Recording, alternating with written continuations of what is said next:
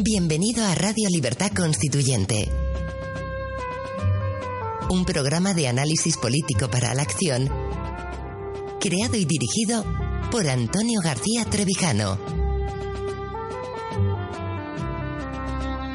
Un espacio cultural e informativo donde el ejercicio de la lealtad, la verdad y la libertad superan lo políticamente correcto para promover la democracia formal.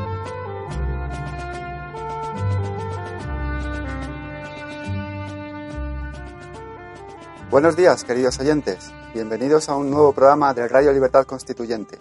Hoy es miércoles 6 de julio de 2016. En el estudio contamos con la presencia de don Dalmacio Negro. Buenos días, Dalmacio. Muy buenos días. Buenos días. Y por supuesto con don Antonio García Trevijano. Buenos días, don Antonio. Si vuelvo a hacer ya, todavía no es costumbre, pero lo que llevo varios días haciendo, levantarme muy temprano, es otra, para disfrutar de la, de la maravillosa temperatura que hace a las 8 de la mañana.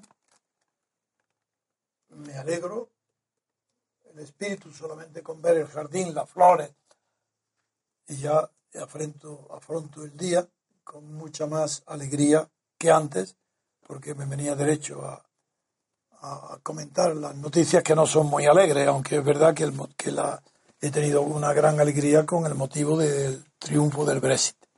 A propósito del cual vamos a empezar hoy, si nos lee Pablo, los titulares de la prensa sobre este asunto del Brexit, que veréis, estamos asistiendo a un acontecimiento histórico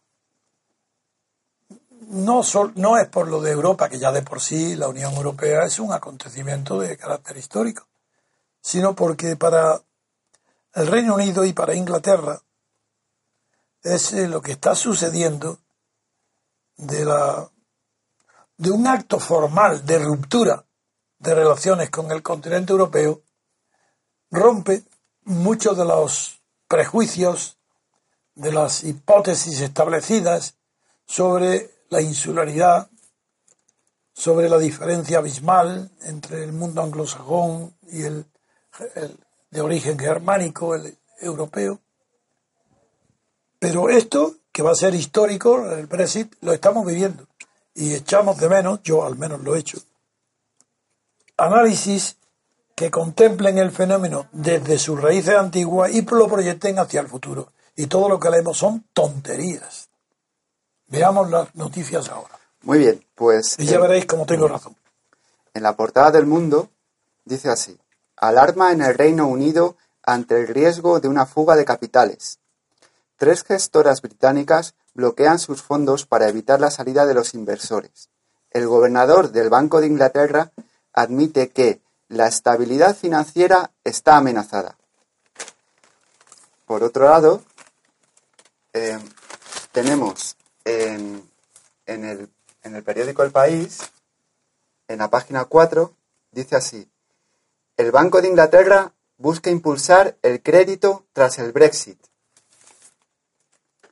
Y Juncker eh, hace unas declaraciones, los patriotas no dejan el barco cuando hay dificultades. Los patriotas. Sí, los patriotas, muy bien. Como si el concepto de patria tuviera algo que ver con la Unión Europea. Bien. Ni con Luxemburgo. ¿Estaría borracho? No, esa es tu tesis. Bien. Empezando por el comienzo de la crisis actual en Europa, que es el día donde un referéndum no vinculante en el Reino Unido es ganado por los partidarios de que la Unión, no, la Gran Bretaña se salga de la Unión Europea. Bien, hasta ahí nada que reprochar. Un ejemplo de civismo, de inteligencia y de patriotismo británico que no, le, no quiere seguir, sujeto a las condiciones que le impone Bruselas, eh, sobre todo respecto a los inmigrantes, y en muchas otras condiciones que quiere recuperar la soberanía nacional. Bien, hasta ahí no tiene nada que decir. No hay nada que criticar. Estaban en pleno uso de sus derechos soberanos, los ejércitos, esos derechos, y salió triunfante una de las opciones que estaba en juego, pero sin carácter vinculante, ni una ni la otra. Ni que ganara la salida de Bruselas, ni que ganara la permanencia en la Unión Europea, eso, dos salidas igualmente legítimas, pero igualmente necesitadas de un complemento. Si se convocaba el referéndum como no vinculante, porque lo no vinculante es lo no jurídico, no lo no político. No vinculante es político, pero jurídicamente no es obligatorio. Y como en la política no hay ninguna, absolutamente ninguna medida efectiva que no se traduzca en una ley positiva, en una norma positiva, no hay ninguna decisión política que no se traduzca en una norma jurídica. Pues una decisión donde el pueblo británico hace ganar en el referéndum el Brexit, la salida de la Unión Europea, como no era vinculante, no hay ninguna ley, no hay ninguna norma que obligue, ni siquiera que ordene cómo y en qué consiste esa salida, si no es obligatoria. Aquí resurge enseguida lo que es el temperamento, el carácter, la intuición de lo que se llamaba antes hombres de Estado y que ya hace mucho tiempo que no hay ninguno en el mundo. ¿Qué hombre de Estado puede ser Cameron? Cameron convoca el referéndum porque cree que lo va a ganar. Es legítimo. ¿Y qué pasa si lo pierde? Como no es vinculante, cree que no se juega nada. Por eso dice no vinculante, porque si lo pierde no cambia nada, puesto que no, no cambia la relación de poder existente ni económica, ni financiera, ni política, ni jurídica entre Londres y Bruselas. Por tanto, qué tranquilidad. Y si gana, elimina a la, a la competencia, a los rivales, a los Faraldi y compañía, Farage y compañía, y Camerún está expectante. Muy activo, muy activo, cuando trataba de preparar el triunfo de los Tories, de él, de, porque los Tories estaban divididos, su triunfo personal en el referéndum. Y su actividad en Europa fue casi frenética. Y obtuvo muchas ventajas que otros países no tenían en Europa, hasta el punto que levantó serias protestas de discriminación, que los demás países iban a pedir enseguida a Bruselas las mismas ventajas que había pedido, obtenido Cameron. E incluso se llegó a, estoy recordando, se llegó a decir que estaban rotos los principios fundamentales que justificaban la creación de la Unión Europea. Bien, todo esto son pasados. Cameron llega a Londres triunfante, eufórico, porque ha obtenido unas concesiones en el continente que no esperaba. El continente, en horas malas y bajas, cedió ante la seguridad de Cameron, ante la firmeza de Cameron. Se celebra el referéndum. Aquí empieza la historia cuando se creía seguro que el Brexit sería un fracaso, sobre todo después del asesinato de esa diputada laborista, donde las encuestas subieron como una espuma en contra del Brexit, pues estaban todos los partidarios de Brexit, los nacionalistas, sí, si no hay por qué, no hay por qué asustarse de las palabras ni de los conceptos. Los nacionalistas ingleses y británicos perdieron, perdieron. Que son nacionales más que nacionalistas. Sí, te digo nacionalistas porque no, ya, ya, ya, en el terreno de los que los acusan. claro que son nacionales. Es para, es para, no, es así del, y te lo agradezco, te... lo agradezco. Para que no confundirlo con Mussolini, con Franco ni con Hitler. Esto es otra cosa. Bien. Figura si es otra cosa que son los ingleses y los británicos los que derrotaron a Hitler y a Mussolini. Figuraros si es otra cosa. Esos mismos no pueden ser nacionalistas ni fascistas. Querían simplemente defender los intereses nacionales que según ellos estaban en peligro, por la falta de control de la inmigración, entre otras razones. Bien, aquí empieza la historia, la sorpresa. Cuando nadie se lo esperaba, gana el Brexit. Y esto tiene un efecto fulminante sobre Cameron lo hiere de muerte, anula su personalidad. Y un político que hasta entonces había dado pruebas de inteligencia y carácter y simpatía y popularidad, un, un, político de un nivel superior a lo corriente en Europa. Aunque es verdad que en los últimos días se puso muy nervioso y en la propaganda contra el Brexit llegó a utilizar contextos inaceptables, pero como a menudo diciendo que si triunfaba el Brexit era la guerra mundial, o que el hundimiento y la pobreza de, de las islas sería total. Cosas indignas de un hombre inteligente.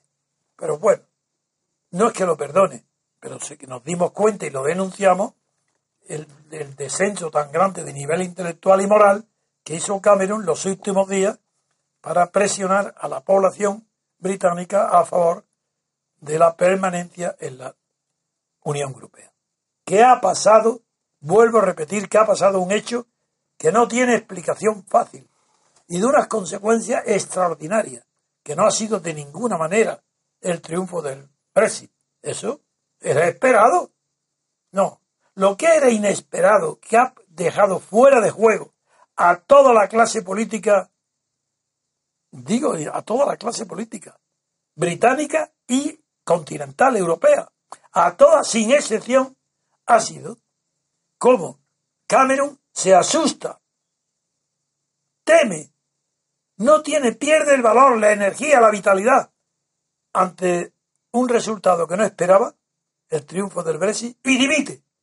¿Pero cómo? ¿Pero qué está haciendo un primer ministro? Un hombre que tiene que ser un hombre de Estado, que dimite. Pero si no es vinculante lo que ha sucedido, si, si no es vinculante, pero si el gobierno tuyo puede todavía impedir, impedir no, dictar las leyes convenientes para encauzar ese movimiento popular que ha triunfado en un referéndum no vinculante, que no obliga a transformarse en ley, ni en normas obligatorias para nadie. Es solamente una consulta. Huye despavorido.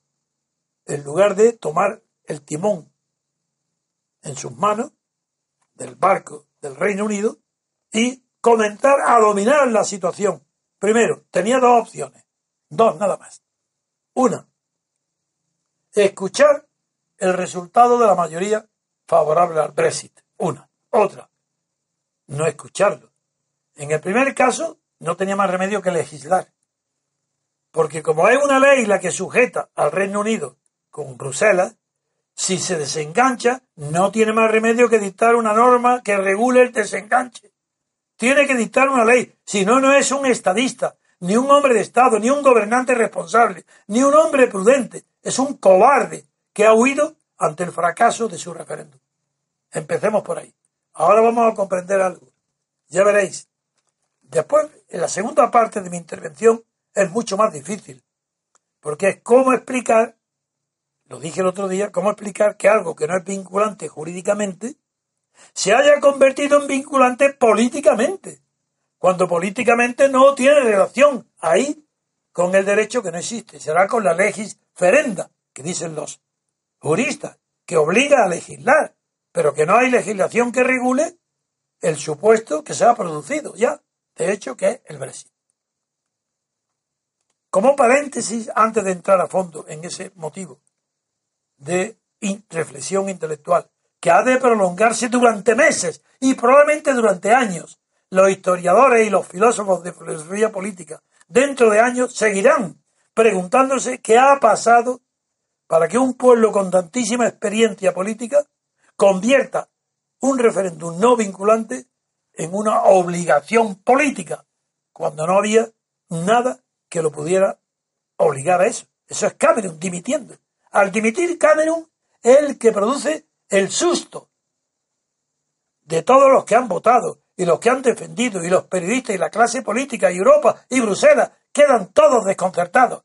Y mientras que Bruselas se lanza a los improperios, a los insultos y al miedo, de todo, empezando por Merkel, diciendo, venga ya, Brexit significa Brexit, venga, habéis ido fuera, pues iros ya, para hacer nada. Es decir, cosas impropias de personas que son, han sido socias, que van a ser socios.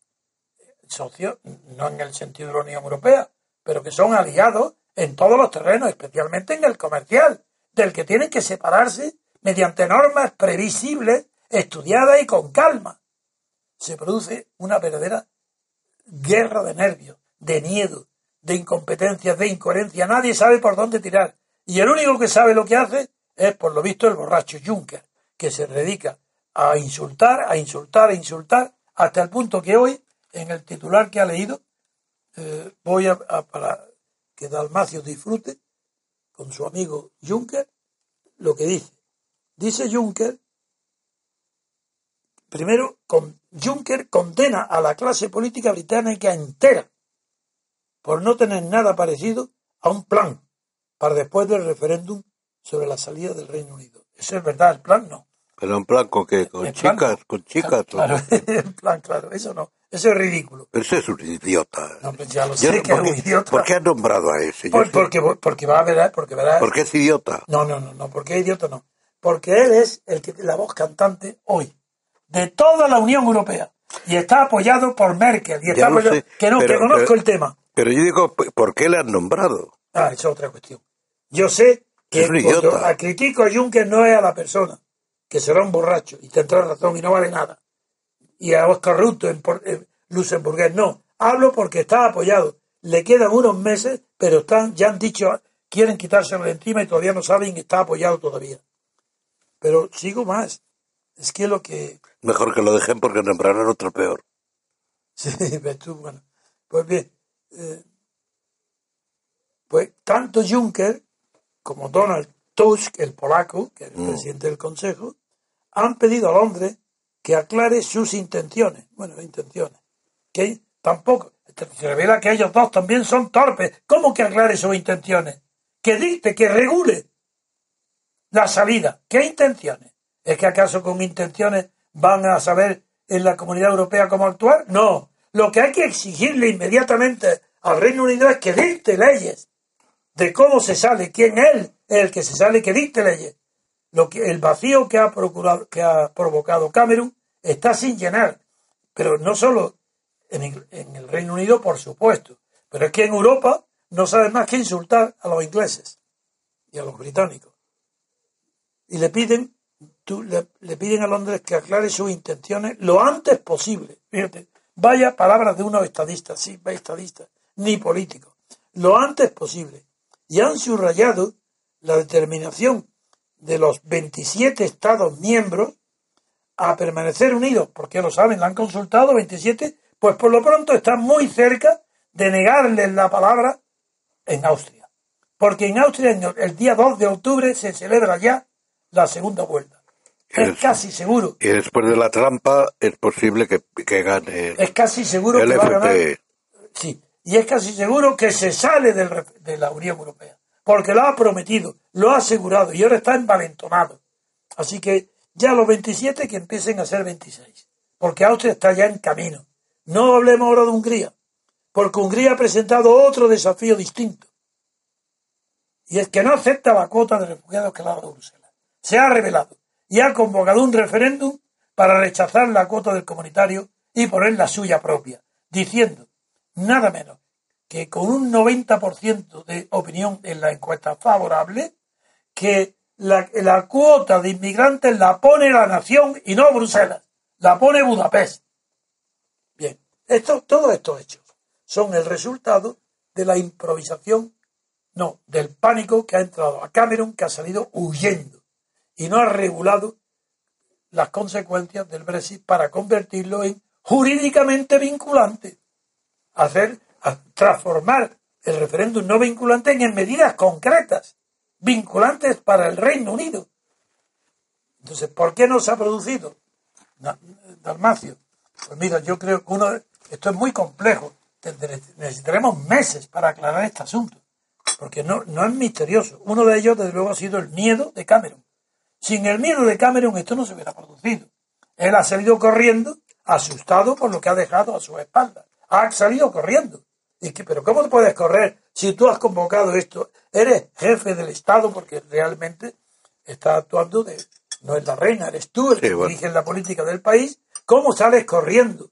¿Porque no sabes lo que hacer ahora? No, no. Tú no puedes irte. Has convocado un referéndum. Lo has perdido. Pues di, uno, que no se va a cumplir porque no es vinculante, pero que toman nota del pueblo y que en la legislación se tendrán en cuenta sus deseos para pedir esa reforma, lo que quiera. Otra, escucho al pueblo. Y como lo escucho y quiero, eh, quiero estar de acuerdo, pues esto obliga a que mi política de, como eh, partido Tory y yo como primer ministro vamos a cambiar y anuncio que para dentro de, de, 10 días, 15 días, un mes, habrá las leyes suficientes para desenganchar a Inglaterra de la Unión Europea. Como no ha hecho ninguna de las dos cosas, se produce el misterio otra vez. ¿Por qué se ha convertido de hecho en vinculante? Si eso no existe en la política. Sí, existen los fracasos. Por ejemplo, Ucrania. El antecedente es Ucrania. Estaba previsto que con las revueltas del Madián de la República en la Plaza de la República de Kiev, estaba previsto que cayera automáticamente, se derogara, quedara derogada la Constitución, que el gobierno cayera, que huyera el presidente a, a Rusia, a, la capital del Donga, a Rostov. Estaba previsto que los mismos que habían preparado los asesinatos de 80 personas desde los tejados en la República, uno de ellos pasara a ser ministro. Estaba previsto que Timochenko desde la cárcel pasara a dirigir y formar parte del gobierno. No, no había nada vinculante. Eran situaciones de hecho, donde la relación de fuerzas no está regulada por nadie, ni por nada, donde no existen ya normas jurídicas. Por esa razón, Putin se aprovechó muy bien y favoreció la incorporación de Kiev perdón, de Crimea. ¿Por qué? porque era una situación de hecho, sin derecho. Y por eso la pava tonta de la vicepresidenta española Santa María siempre repite como una papagayo ignorante que la ley internacional prohibía lo de Crimea a Putin. Pero ¿qué ley internacional? Si estaba de hecho derogada, había huido presidente, no había nadie. Estaban los asesinos, eran ministros. La Timochenko de la cárcel pasaba a formar el gobierno. ¿Pero qué, de qué habláis? Si no hay constitución ni ley internacional ninguna, hay una situación de hecho. Y la situación de hecho es la situación donde rigen los ladrones, como se pone el libro San Agustín en el diálogo donde, del emperador con el pirata. Ahí está, la ley del mar no es como la ley de la tierra en aquel diálogo. Y sin embargo el pirata vence en aquella discusión con el emperador. Aquí pasa igual. Aquí es una situación de hecho, no está regulada y se produce el pánico de Europa, de la Unión Europea, los insultos de Juncker y el miedo de Cameron, que provoca, uno, la inmediata crisis de los Tories. Ya estamos, eligiendo sucesor. Se dirá, hombre, ¿cómo en Inglaterra, un país tan antiguo y con libertades tan arraigadas, provoca que, porque dimite el, primer ministro, ahora el que le sustituya lo elijan entre unos cuantos también el partido. Naturalmente, porque en Inglaterra existe en la ley, en las instituciones, algo que se llama parlamentarismo de gabinete. A ver si os enteráis. Y ahora lo que está sucediendo después de la dimisión de, de Camerún es correcto, es legal, porque es el partido Tory el que está en el poder. Si dimite el primer ministro Camerún, tiene que ser el, el partido, el partido, el que designe su sucesor, el partido porque es el que venció en las elecciones. Entonces ahora están habiendo las consultas, se reúnen uno y otro y se saldrá el sucesor. Pero eso no cubre la denuncia que hago aquí, para hoy y para los meses sucesivos. No pararé hasta no descifrar el misterio. ¿Por qué están convirtiendo una relación de hecho en una relación de derecho? Cuando no hay violencia ni amenaza de violencia. Porque lo que hay, ¿qué hay? Miedo. ¿Pero qué miedo? Financiero. ¿Quién? Banco de Inglaterra. Si es verdad lo que dicen los periódicos, no lo sé. No tengo información directa. Pero que lo que hay es miedo. alarma, alarma en el Reino Unido ante el riesgo de una fuga de capitales. ¿Pero qué es esto? ¿Estamos en Argentina? Eso no me lo creo. Si puede ser al revés. Es mentira. La fuga de capitales puede ser al revés, de Europa a Inglaterra. claro, desde luego. Es más grave, eh, me choca que ahí los periódicos no digan nada de lo de Italia, que es más grave. ¿Italia? Hombre, Italia. Renzi ha pedido que la, la, la banca italiana ya prácticamente la han declarado, a toda, y quiere meterle una inyección de ciento no sé cuántos miles. No, no, sé a qué te refieres del En, Italia, la banca, la banca, toda la banca italiana. ¿Qué ha hecho? Que está quebrada, que ha declarado Ah, la bueno, quiebra. sí, pero eso todavía por ver. Sí, está, claro. es tan grave como eso o más. No, Porque es dentro de la Unión Europea. Bien. Sí, pero es un efecto dominó. claro, sí. No, pero yo estoy hablando de un hecho concreto que no tiene antecedentes, de una importancia política capital y que afecta al contexto de la política. Y es este. Cómo se está convirtiendo en vinculante lo que no lo era. ¿Y por qué se está haciendo? Por la vía de hecho, por la vía del estado de necesidad o por la vía del estado de excepción, sin que normas de excepción y sin normas de, sin norma ninguna. ¿Por qué se está procediendo de hecho? Y de hecho, en- entre Bruselas y Londres no hay más que ruptura. No tiene otra salida, no están componiendo nada. Y hay muchísimos miles y millones de personas en juego sus intereses económicos de un asunto que no que demuestra que en Europa no hay un solo una sola cabeza directora, ni en el Reino Unido ni en Europa. No hay una cabeza. Y ahí lo veis, hoy hay un acontecimiento histórico mundial y no hay nadie capaz ni de comprenderlo ni de orientarlo. No lo sé si queréis eh, interrumpir ahora para pasar a otro tema o si No. Pasamos ya a... A mí lo único que se me ocurre es que, que llamen a Pedro Sánchez, que lo soluciona todo. claro, Pedro Sánchez, desde luego. A ver, ahora pasamos directamente. Sí, pues venga. Muy bien. Pues hacemos una pausa y continuamos. Estás escuchando Radio Libertad Constituyente. Recuerda que también puedes consultar e informarte a través de nuestro sitio web en www.diariorc.com. Encontrarás criterios, artículos sobre teoría política, documentos y todo tipo de información variada acerca del movimiento ciudadano hacia la República Constitucional.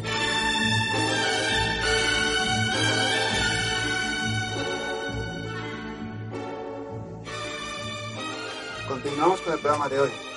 Eh, ahora con Periscope. Mi nombre es Pablo Mendiguren. Hoy es 6 de julio de 2016, víspera de San Fermín. Y conmigo en el estudio se encuentran Elena Bazán. Buenos días, Pablo. Dalmacio, don Dalmacio Negro Muy buenos días. y don Antonio García de Trevijano. Buenos días, don Antonio. Sí, buenos días. Estamos hace casi media hora que hemos, llevamos analizando las consecuencias, mejor que las consecuencias, analizando un fenómeno aparentemente inexplicable o muy difícil de explicar. Es por qué, cómo Camerún dimite, se va sin dejar reguladas las consecuencias inmediatas del Brexit un referéndum, el resultado de un referéndum que estaba convocado por Cameron sin carácter vinculante y que todo el mundo, todo el que ha votado sabía que no era obligatorio su resultado y ante el resultado Cameron huye, dimite, eso lo he explicado ahora y me queda por explicar consecuencias para la Unión Europea desastrosas.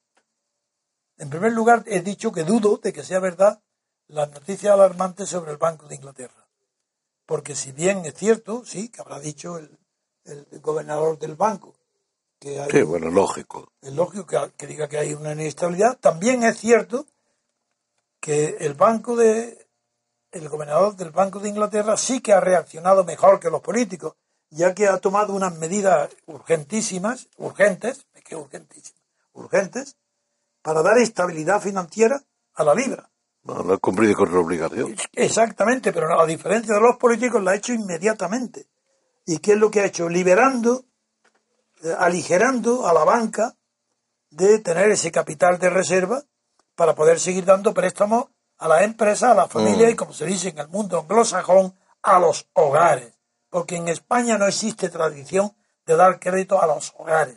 Aquí no es más que o bien a las empresas colectivas o bien a las empresas individuales o a las personas individuales. Pero aquí, en fin, esto lo ha hecho inmediatamente, con lo cual eh, ha dado una. Eh, ha estabilizado la caída vertiginosa de la libra esterlina ante el dólar.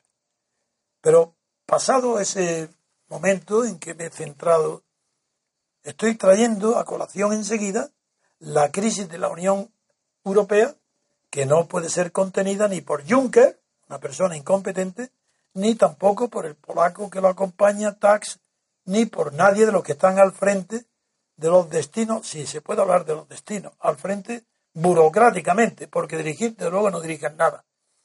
De, afortunadamente. sí, de Bruselas, afortunadamente. Bien, me refiero a que la situación en Hungría, que antes la he mencionado, es catastrófica para la comunidad europea, porque si triunfa el referéndum convocado por el presidente de Hungría sobre la cuota de refugiados que puede o debe que debe admitir Hungría son y sus palabras diciendo que esa cuota no la determinará Bruselas, que es un asunto nacional y que lo va a determinar los húngaros solo. Pues las encuestas ya dicen que va a ganar ese referéndum el gobierno húngaro con un, por un 90% de votos favorables.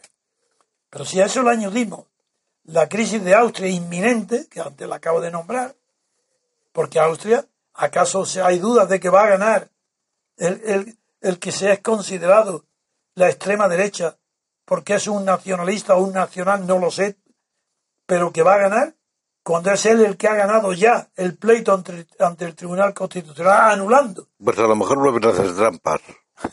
de momento hace muy difícil las trampas, porque la diferencia fue pequeñísima. Y en el recuento de los votos por correo, que es lo que ha... sí, sí, que ha habido, no ha habido la trampa. Ahí ha habido, la han anulado. Y hay una elección para el día 2 de octubre. Lo cual demuestra una cosa que a mí me ha sorprendido. El Tribunal Supremo Austríaco funciona. Sí, como el de aquí, por ejemplo. No, porque ahí ha sido el constitucional. Y, ah, aquí, el constitucional. y aquí no funciona. Sí, perdón, el constitucional. Allí ha funcionado. No, no.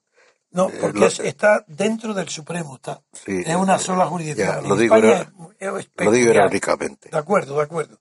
Pues bien, pero es que si seguimos, toda la Unión Europea está en crisis. ¿Cómo? ¿Es que está en crisis? No. Es que está en decadencia. Es que está perdiendo todas las batallas y está desorientada, desorganizada y desorientada, desnotada. Y eso viene a añadirse una nueva relación con una fortaleza inesperada ruso-turca. Primero, Turquía hace un acuerdo que deja descolocado a todos los países árabes. Un acuerdo con Israel. Y ahora un acuerdo de Erdogan y Putin que deja descolocado a todos los que habían apostado a favor de Turquía en la OTAN y en Europa. No, no, esto es que ya ha renunciado ni siquiera a facilitar por los pasaportes a los viajeros turcos que quieren ir a Europa. Todo lo que se, todo lo que se acerca a la Unión Europea está amenazando unos nubarrones que anuncian tormentas, pero tormentas de verdad. Y además, curiosamente, es volver a la política de cierta manera de Ataturk. Hombre, la reforma. Hombre, Ataturk quiso occidentalizar. De Ataturk, contra el cual estaba, en cierta manera, Erdogan. por el islamismo. que estaba por el islamismo, parece que está rectificando. Estaba en contra de, de, la reforma. Y se vuelve un poco Ataturk, y Ataturk es el modelo de Mussolini y de Hitler.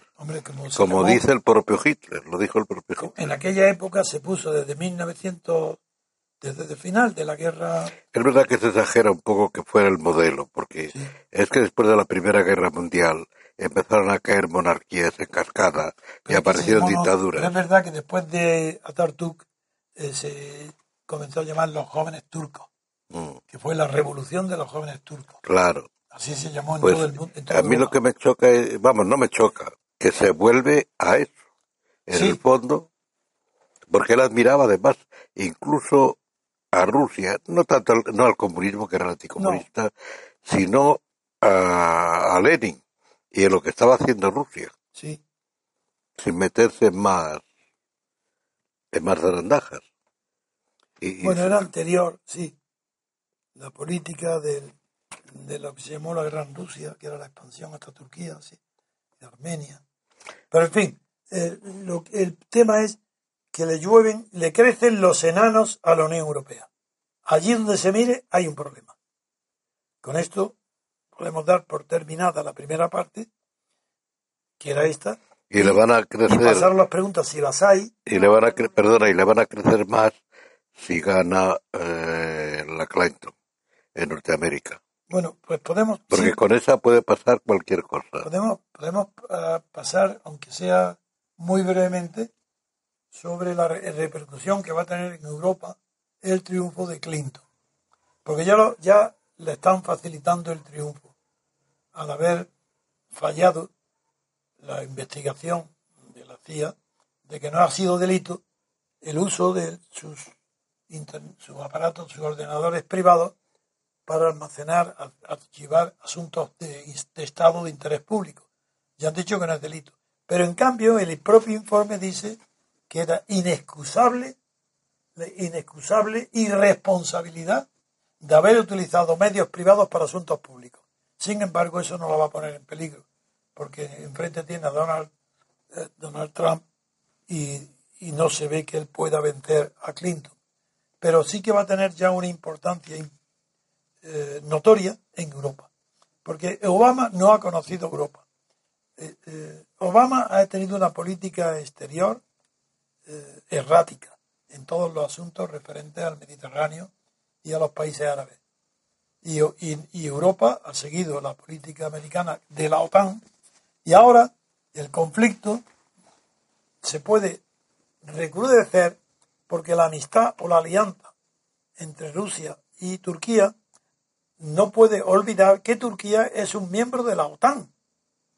Entonces esta alianza va a ser examinada en Estados Unidos y en el resto de los países de la OTAN, va a ser examinada con lupa porque no solamente está el proyecto, la resurrección del proyecto de gaseoducto a través de la vía turca, de una importancia colosal para todo el Mediterráneo y para los países árabes, para todo, sino que las relaciones internacionales de fuerza pueden quedar modificadas si se continúa en Europa hostigando a Putin con, sanciones y amenazas.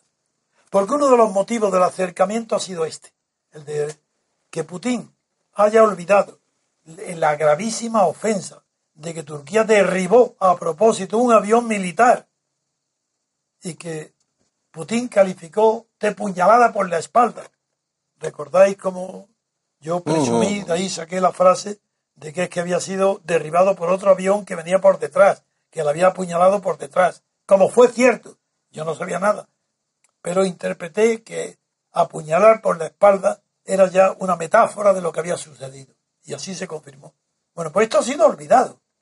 Una cosa tan grave que dijo Putin que no quedaría sin consecuencias, pues ha quedado sin consecuencias. Lo cual, ¿qué quiere decir? Que el proyecto es más importante que el daño causado en, en la historia. El proyecto de futuro de la Unión rusa-turca ofrece más posibilidades para el desarrollo y la seguridad y la estabilidad ruso-turca que los agravios del pasado, incluso de que Rusia está en la OTAN. Estos asuntos son muy, muy importantes. No requieren análisis inéditos, nuevos. Pero yo no conozco en el mundo ningún analista que sea capaz de enfrentarse con cualquier fenómeno político sin recurrir a los resortes o a los TIC del pasado. Por ejemplo, cuando Hitler se disponía a invadir Polonia, sí. se hicieron el pacto Ribbentrop-Molotov, ¿Sí? con lo cual se daban manos, eh, eh, se repartían Polonia, Uh -huh. Pero al mismo tiempo se daban manos libres uno en un sitio y otro. Claro. Bueno, ¿no será también el pacto preparando la anexión de, de Ucrania? Yo creo que no, porque Putin tuvo una intervención para mí misteriosa. Que me parecería muy bien, ¿no? Sí, sí. Porque es la, no, es la yo, primera Rusia. La historia, ¿no? la historia de Ucrania era la, cap Sí, era la capital. Una división artificial fomentada por Norteamérica y No, sabe, la Europea. Además que Kiev se llamó la tercera Roma. Primero Roma, y la luego y- Constantinopla, y la- luego Kiev. No, no, es que fue Iván la, el Terrible. no, la tercera Roma fue Moscú, pero la la, eh, no, lo que fue la primera Rusia, es donde se fundó Rusia. Claro, es verdad, la tercera Roma sí fue ya los duques de Moscú. Eso fue en Moscú en 1500 Sí, fue cuando duques, fue, hay fue- fue un- posterior. Bien, pero sí, es verdad.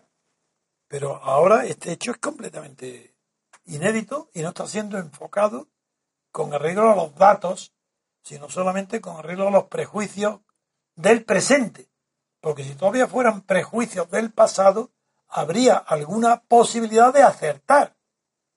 No porque el, el pasado se repita, sino porque las tendencias históricas inclinan a los acontecimientos en una dirección o en otra parecida. Las tendencias. No digo de la repetición, porque eso son frases banales para lucirse. El tiempo va acumulándose y es distinto Exactamente. En fin, me avisas cuando haya... Hay preguntas. Pues venga, a ver, preguntas, que es lo que la deseo. Primera dice, ¿la deuda española es legítima en un estado de partidos y una oligarquía de la UE?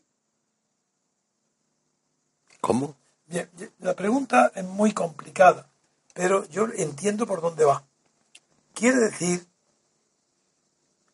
que para que sea legítima la los acreedores tendrían que actuar de buena fe, para dar un crédito de buena fe. Y la pregunta es, dado y en el supuesto de que España esté mintiendo y dando datos falsos a Bruselas y a todos los que y al Banco Central Europeo que es el que da los créditos con el que nos estamos endeudando, es legítimo que esa deuda se nos reclame cuando están advertidos de que la situación de solvencia de España es mentira, es falsa, está falsificado en los datos? Esa es la pregunta. Eh, sí, ha dicho que sí, que eso quiere decir. Sería legal, pero no legítimo. Claro, sería, sería legal, pero no legítimo. Y para eso no hay procedimiento en el derecho internacional y cada vez que un Estado, y tenemos los ejemplos de Argentina, cada vez que, un Estado ha querido dejar de pagar una deuda internacional porque fue siendo legal, no era legítima, las consecuencias han sido desastrosas para el que no paga, porque la comunidad internacional se une inmediatamente y el daño que sufre es peor todavía. Bueno, para el que no paga y también para los que no han sido pagados. ¿Para los que? No han sido pagados. Sí, pero eso se unen. Son acreedores, son los Sí, bueno, pueden arreglarlo un poco, pero depende. Sí, hombre, sufren un daño, pero lo arreglan. Bien, la pregunta otra, yo sé que era esa la pregunta. Y en este caso, probablemente, como toda la banca europea está quebrada, si quiebra España. No, pero es que ahora están advertidos, el Banco Central Europeo está advertido de que las cuentas que presenta España son falsas. está con documentos. Entonces, la pregunta es legítima. Y yo digo, y la respuesta de Dalmacio es, es, buena, porque dice, eh, sería ilegítimo, pero es legal la reclamación. Entonces sería muy complicado, llevaría muchísimo tiempo explicar cómo es posible salirse de un atolladero sin acudir a los tribunales internacionales de justicia, donde si no estás previamente solicitando el arbitraje, pues no tienes camino. Pero yo creo que no hay ni tribunales internacionales, vamos, los no hay. hablo de la Haya. Pero quiero decir no hablo de lo que si se produce eso, la crisis va a ser tal que ni, tribunales ni nada. Claro. Bien, otra pregunta. Sí, dice, ¿conocen las cartas de Albert Pike? Masón grado 33, predijo la Primera, Segunda y Tercera Guerra Mundial. Yo desde luego reconozco que no las conozco. Sí, es una, es que me parece que es una cosa que ha salido por ahí en Norteamérica o no sé dónde, diciendo que este señor predijo todo, porque era un profeta de, Israel o algo así, predijo todas las guerras, eh, me parece que es un judío, no, no me acuerdo quién es, eh, pero vamos, eso es, yo creo que eso no, no tiene interés ninguno. Bien. Sí, una vez conseguida la libertad, ¿cómo solucionaremos el resto de problemas como la incompetencia política? Ah, ese es el problema. En primer lugar, el modo de conseguir la libertad condiciona quién y cómo se podrá administrar esa libertad. El modo de conseguirla va a ser decisivo. Y segundo, la pregunta que me hace es ¿quién administraría? ¿Cómo? La pregunta es, ¿cómo solucionaremos el resto de problemas como la incompetencia política? Bueno, es que... No tiene solución. No, ahí, ahí, ahí sí hay un, interés en esa pregunta importante. Porque esa reflexión la planteó Pareto en la crisis de su tiempo, cuando ideó la teoría de la circulación de las élites. Mm. Y él, pero claro, él era, estaba en una época donde se podía pensar en ese problema. Pero hoy no, porque hoy las élites únicas que hay son las que están en los estados. No hay, en la sociedad civil no tiene presencia, no tiene experiencia de estado ni nada, está abochornada, Y no dominada, sojuzgada. ¿Dónde están los catedráticos que para Pareto podrían haber sido élites? Pero ¿qué hay hoy en la universidad? ¿Qué hay hoy en la, eh, eh, en la, eh, en la sociedad civil que sea mejor que lo público? Pues sí que es lo mismo. Si hoy no hay autonomía en la sociedad civil, ¿qué élite va a haber en el Estado si no hay élite en la sociedad civil? Es que no es eso, es que lo grave, lo más grave es lo que decía Christopher Lesch, Ah, eh, refiriéndose, se refería a Norteamérica en el libro, que yo creo que sí es muy importante, eh, por lo que sugiere, porque es del año, me parece que es del año 90, algo por el estilo, que ya han pasado 25 años, que se titula La rebelión de las élites y la traición a la democracia. Lo que se han revelado son las élites. Eh, Él parte incluso de la rebelión de las masas de Ortega, haciendo el parangón. claro. Pero dice que no son ahora las masas las que se han revelado, sino que las masas más son, es lo que viene a decir, víctimas de la rebelión de las élites. Que son élites, lo que decía Pareto, cristalizadas, que, Sí. que están ahí, que no, que no se mueven ni a tiros. La contestación a esa pregunta solamente la da la experiencia, los hechos. Si el modo de conquistar la libertad es como el que nosotros queremos y preparamos, eso mismo produce una selección de élites. Porque la élite no se produce de golpe No, eh, en una materia, porque hay un ebanista fantástico o un médico que opera el, el dedo del pulgar mejor que nadie en el mundo. No, es- eso no salen, salen del pueblo.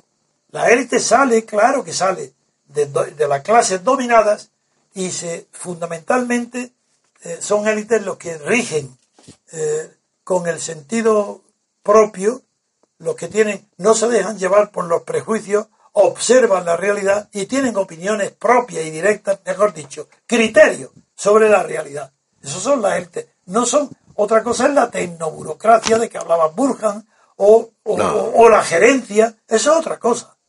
La élite en política ha pasado el, el tiempo. Hoy es la libertad política colectiva la que educa a los pueblos.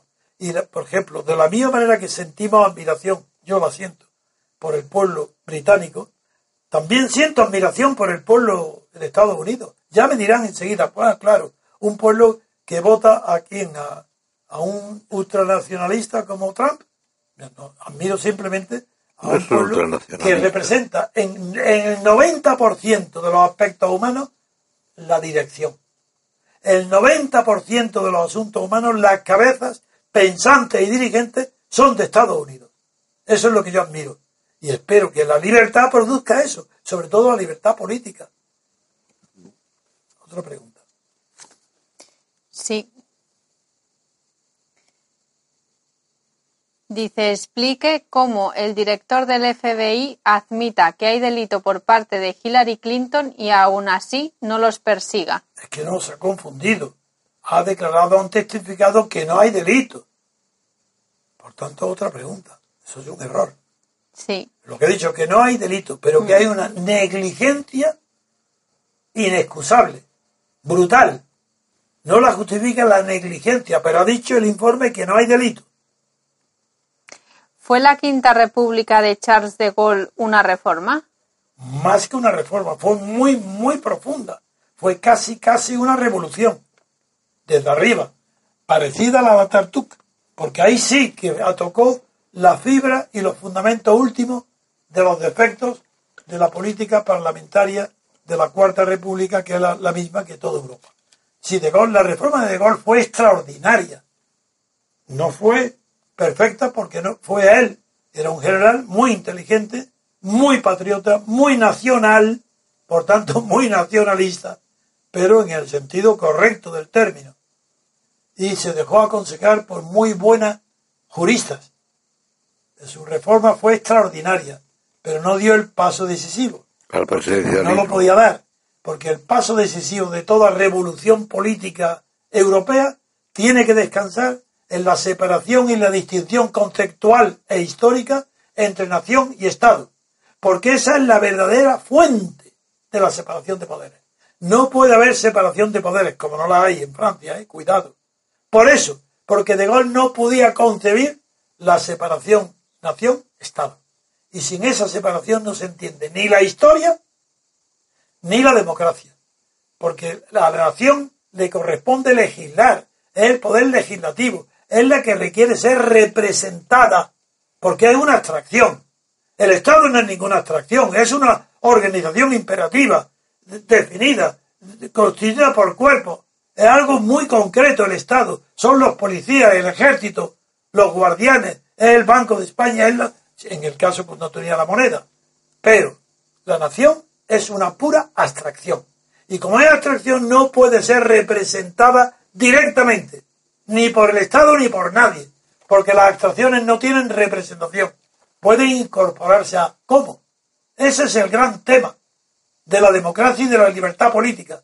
El gran tema es cómo una representación de un distrito, de las personas que dan poder a un diputado, igual que a los procuradores de los tribunales, igual que a un apoderado, aprovecho para decir que la noción venezolana de empoderamiento es totalitarismo puro. No existe en el derecho ni romano, ni español, ni latinoamericano. Es mentira. No puede haber empoderamiento porque eso implicaría que está una idea de Dios encima dando poder al pueblo. Sí, cuando el pueblo de Israel invoca a Jehová, está empoderado, él, en una, en, una verdadera eh, concepción teológica, divina. ¿Cómo puede decir Pablo Iglesias y estos niñatos, profesorcillos, hablar de empoderamiento? No puede ser. Eh, solamente hay apoderamiento de alguien que tiene un poder porque lo tiene, le corresponde a él como individuo porque tiene un derecho, puede dar poder que alguien lo represente. Pero empoderar al pueblo o a la gente, eso es una concepción metafísica que no existe más que en la religión primitiva, en la antigua, como Jehová. Eso sí empoderan a Israel.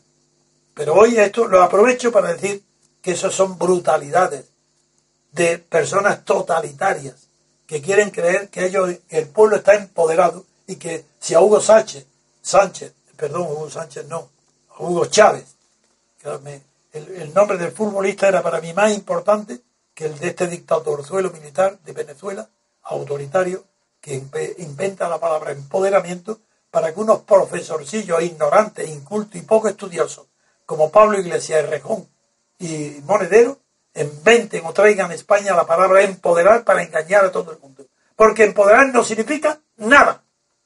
Nada. Bien, otra pregunta. Sí. Hay una cosa que hay que atribuir, hay el principio, eh, ¿cómo se llama?, de, de Holland, de que dice que no hay que atribuir a la maldad lo que es simplemente estupidez. ¿Estás hablando de Holland, el presidente francés? No, Holland, un, uno que ha escrito sobre el principio de, que se conoce la navaja de Holland. Ah, la, navaja no, Guillermo de Ockham. No, no, eh, parecido a Ockham, pero así como él eh, parte de Ockham, pero dice que en la realidad muchas veces no hay que, en la mayor parte de las veces no hay que atribuir a la maldad lo que es fruto de la estupidez. Ah, eso es evidente. Eso, y eso, yo creo que es lo que está ocurriendo. Los empoderamientos de idiotas por completo. No, pero yo quiero, me he remontado y he aplicado para decir dónde se produce esto. En los pueblos primitivos, los pueblos ahistóricos, que no conocemos bien su historia. Y ahí se puede inventar dioses que empoderan al pueblo, a la gente. Bien, pues nada más. Otra pregunta. Sí, dice, ¿qué le parecería un MCRC de Europa donde se pueda exponer nuestras ideas en varios idiomas? sería extraordinario y si tuviera yo edad, bueno, edad la tengo, porque yo pienso morirme, tengo 89 años. Los primeros 89 años. Sí, voy a cumplir los primeros 89 años, sería maravilloso. En América del Sur ya hay de verdad llamadas de muchísimos países de América Latina pidiéndonos que quieren establecer allí el MCRC, incluso algunos me dicen que tienen más posibilidades de triunfar en un país latino Seguro, que seguro, en España. seguro, Me lo han seguro. dicho ya varios. Y en Europa eh, hay un grupo de italianos y otro grupo alemán, pequeño todavía, que me dicen lo mismo. Claro que sería, pero yo no, no- hoy es que no tengo suficientes elementos de apoyo para lanzarme a eso. No es ninguna aventura, porque las ideas que defendemos en MCRC son universales. Si es nada menos que la idea de la libertad política. La libertad política colectiva. Pero si la gente es que ni sabe siquiera lo que es. Que se confunde con las libertades individuales, las garantías la individuales libertad individual, eso ya y lo con sé. el constitucionalismo de, de francés. nada más. Pero claro, es que justamente nuestra teoría política es científica porque es exactamente contraria a lo que fracasó en la Revolución Francesa. Exacto. La Revolución Francesa fracasa porque no quiere que entre el individuo y el Estado haya ningún cuerpo intermedio, ni siquiera partidos políticos, ni siquiera sindicatos, nada. Eso fue la Revolución. El el Estado totalitario. Claro, y surge de ahí, surge el, el Claro. totalitarismo, claro. Eh, Hitler y Mussolini y Franco son consecuencias directas de ese principio de la Revolución Francesa. Nosotros no. Nosotros sabemos y creemos en la libertad política colectiva. Y nos hemos inspirado nada menos, el otro día lo hablé con Dalmacio con mucho gusto, porque nos hemos inspirado, yo me inspiré, porque no me gusta ni- ni presumir ni ocultar ni presumir de cosas que hago, ni ocultarlas tampoco cuando es necesario decirlas. Pues la libertad política colectiva es un descubrimiento como fundamento, no un descubrimiento de que antes de, de descubrirla no hubiera libertad política colectiva. La hay en Estados Unidos, toda constitución democrática, verdadera, como la de Estados Unidos, descansa en la libertad política colectiva. ¿De quién? De la, porque esa libertad política colectiva fue la única fuerza constituyente, no hubo otra. No fueron los militares de Estados Unidos, no Claro. sé Washington, fue el pueblo entero que en armas derrotó a los ingleses. Esa libertad colectiva es la que hace la constitución. de La auténtica soberanía popular. Es la soberanía popular. Esa es la colectiva. no la voluntad general. No, claro, la, figuraron la voluntad general de Rousseau, que proviene de la teología de Malebranche, de las ideas generales, copiado literalmente, porque me he tomado la molestia de comparar los textos de Malebranche con los de Rousseau. Es la transposición del pueblo de Dios, protestante, calvinista, al mundo político. Es- eso es la- una tesis tuya que siempre me ha subyugado, porque es verdad, lo que pasa es que en la Revolución Francesa, el único que, eh, que puso, Eran calvinistas los más influyentes. no te claro, más- Vamos, no todos, pero Robespierre no se sabe. Eh, no, no, claro. Hay quien trata de averiguar si Robespierre estaba tocado de calvinismo, si era católico, No, era deísta. o no era nada. era o-. En realidad, Era el culto deísta, a la pero- razón que consagró él Sí, sí, pero Toda su base la era deísta. formación, la formación, era deísta. la formación no se sabe, Eh, aunque él era alumno de los jesuitas de Arras.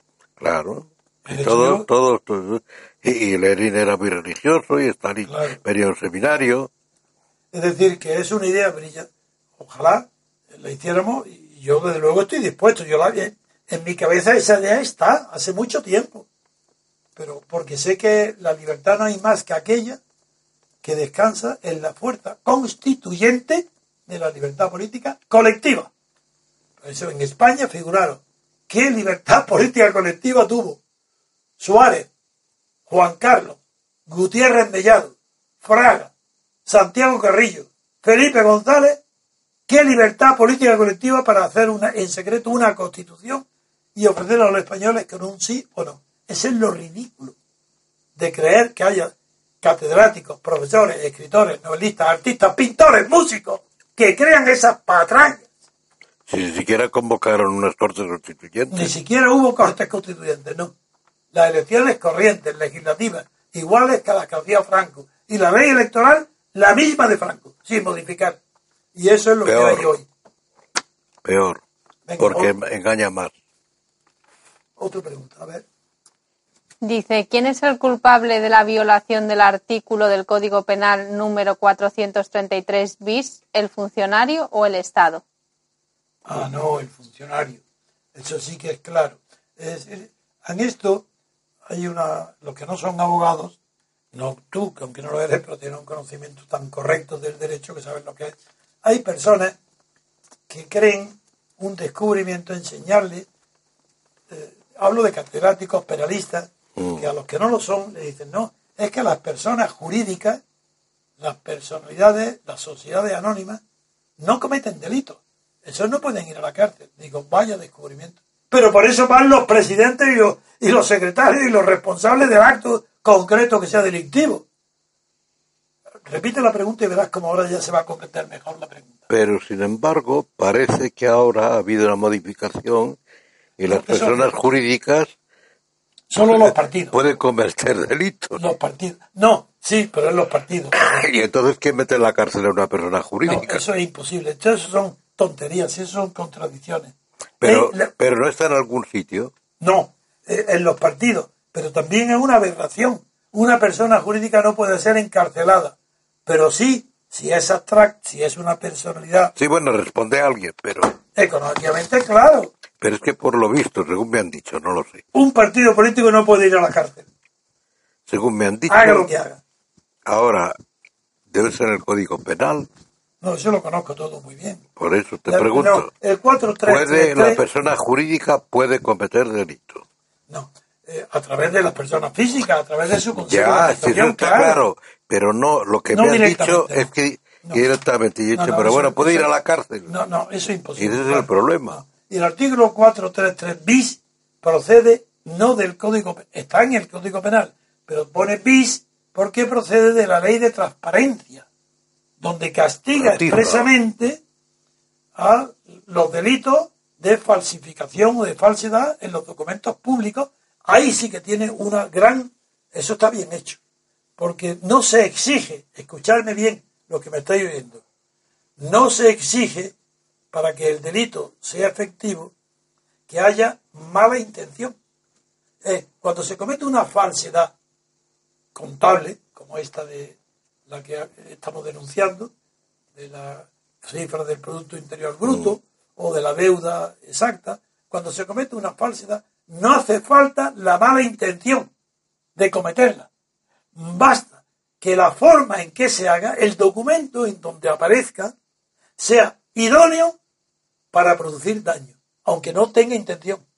Y por eso se castiga y el delito que la forma sea idónea para producir daño. Porque si se comete el daño, el delito es diez veces mayor. Ya es prisión mucho grande. En cambio, si el daño no se produce, hay delito, pero con una pena muy inferior a la que produciría si el daño llega a ser efectivo. Eso es importantísimo, porque ya no, ya no hay delito de intenciones. Hay, le pasa un poco como a la sedición. La sedición tampoco es un delito de resultado, ni de intenciones. No, no, es que basta un acto objetivo de sedición, cumpliendo los requisitos, y hay delito de sedición. Aunque la sedición no triunfe ni tenga lugar. Nada, que, que sea una reunión de varios que reúne los requisitos, es delito de sedición. Pues aquí lo mismo. Hay delito gravísimo en las cuentas públicas y en los balances públicos, en los presupuestos presentados por España en Bruselas. Hay un delito y está castigado en el 4.3. Pero hay intención además. Eso aparte, es que si hay intención, ya lo digamos, es que incurren otros delitos, que es el delito, por ejemplo, de falsedad en documento, Documento público. público. Ahí, claro, requiere la intención, requiere el dolo. Pero es que aquí estoy contestando directamente Ya, ya, ya. a la pregunta que me han hecho. Y tiene la originalidad del 433 bis, que no hace falta dolo, que no, que no hace falta intención de dañar. Basta con que la forma sea idónea para producir el daño. Otra pregunta. Y es interesantísimo. Mm. Sí, otra pregunta. Dice, ¿cómo organizar las circunscripciones de 100.000 ciudadanos de la República Constitucional? Creo que sería fácil, pero yo no tengo tiempo ni la MCRC puede dedicarse a eso ahora. Pero creo que sería fácil que un equipo No, formado de verdad no. estadístico y de, de- de que expertos perfectamente en el derecho en las divisiones tradicionales españolas desde la provincia, si tuviéramos un MADOZ como entonces existía hoy sería fácil. Pues en fin, hay que hacer lo que el MADOZ de entonces hacerlo ahora. Con ordenadores. ¿eh? Con Pues ordenadores. muy bien, pero un equipo de verdad honesto para hacer pues 400 o 500 distritos, que en España, por la población que tiene, soporta muy bien, muy bien que los diputados del, del de la Asamblea Nacional, pues sí sean 400 o 500. Entonces el distrito es dividir la población y luego el distrito se forma, como son circunscripciones territoriales pequeñas, con habitantes, como dice, de población que no pasen de 100.000, con derecho a voto serían 75, 70.000 o por ahí. Bueno, eso sería fácil de hacer, eso no me preocupa, pero no vamos a perder tiempo nosotros haciendo eso ahora. Pero sí podemos inspirarnos en las divisiones. Que no hace falta, porque a lo mejor eso lo- eh, alguien se lo piensa, no hace falta que sean exactamente 100.000. No, claro que no. Puede ser 105.000 Y- o puede ser o 90.000. 95, o lo y que 90. sea. Claro, por supuesto. No, no hay que pensar en exactitud. No, es que alguien, alguien me lo ha dicho, pero ¿cómo puede ser? No, no, no, hombre, no, por Dios. Son, como se hace todas, son cifras tipo. Es el criterio. Y, y se llama así, cifras tipo, en todas las previsiones. Se hace naturalmente. Pero además de eso, eh, también las comarcas deben ser respetadas, no solo el número, sino también la circunscripción debe respetar el sentido comarcal. En lo porque el posible. sentido comarcal comunica ah, una homogeneidad y una diversidad de convivencia. En la comarca no puede ser que un distrito sea, por ejemplo, exclusivamente especializado en el cultivo del tabaco. Pues, eh, ese, el, representante del distrito no tendría más función que ocuparse del tema del tabaco. No, eso es puesto en una caricatura. No, conviene que sea comarca porque una comarca es mucho más que Es un un modo de vida. es un modo de vida, claro. Y en una comarca ya sí se produce dentro de la comarca una heterogeneidad de conocimientos derivados de la producción que también es di- diversificada. Y eso sí que implicaría que los elegidos por una comarca tienen conocimientos más amplios, más plurales y no son monoconocimientos.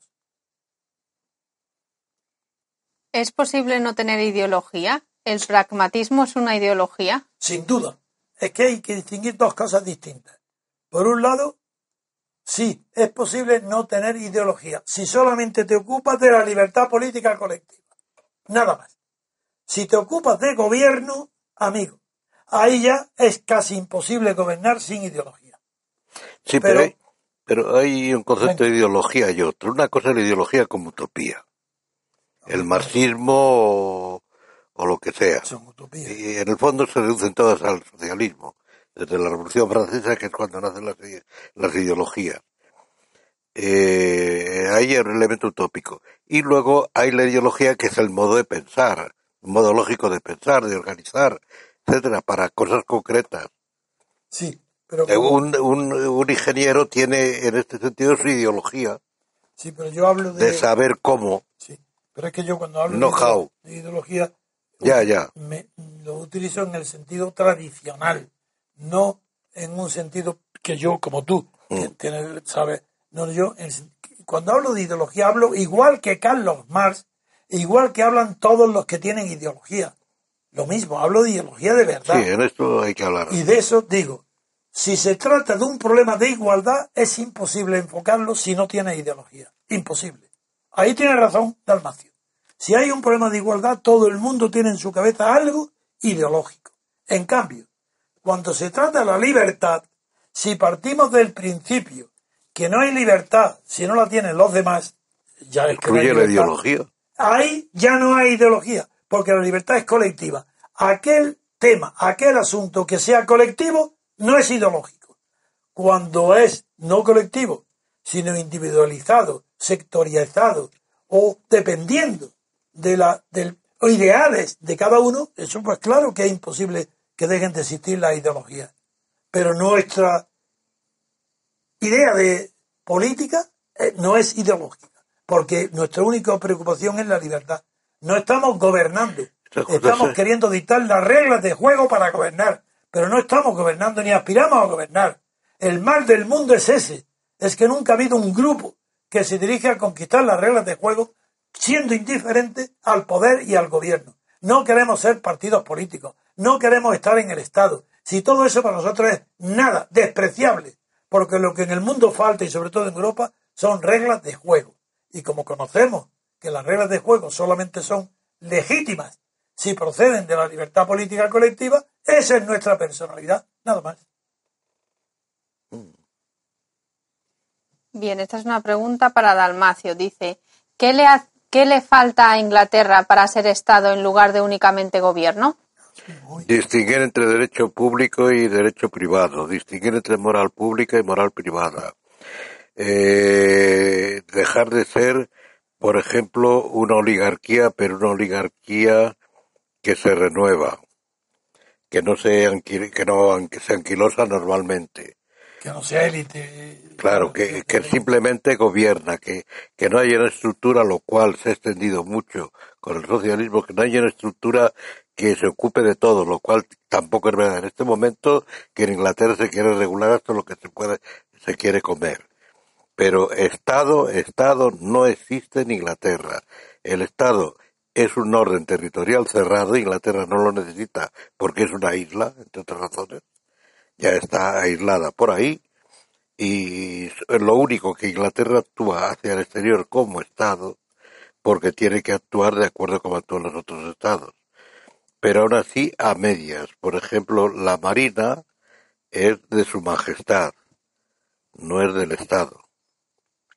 Las fuerzas, la, la aviación, la Royal Air Force también real y el ejército también real. Son del rey, que es el jefe de ello, porque no es, no son estatales.